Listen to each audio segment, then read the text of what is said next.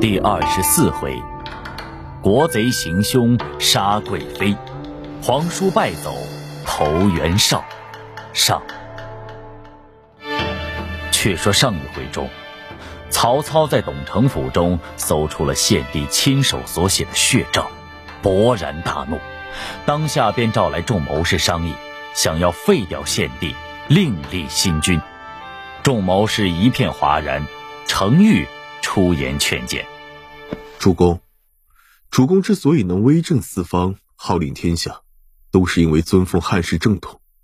如今四方诸侯还未平定，若是贸然行废立之事，只怕会再起兵端。”曹操于是打消了废献帝的念头，只将董承等五人及其全家老小押送到各门外处斩。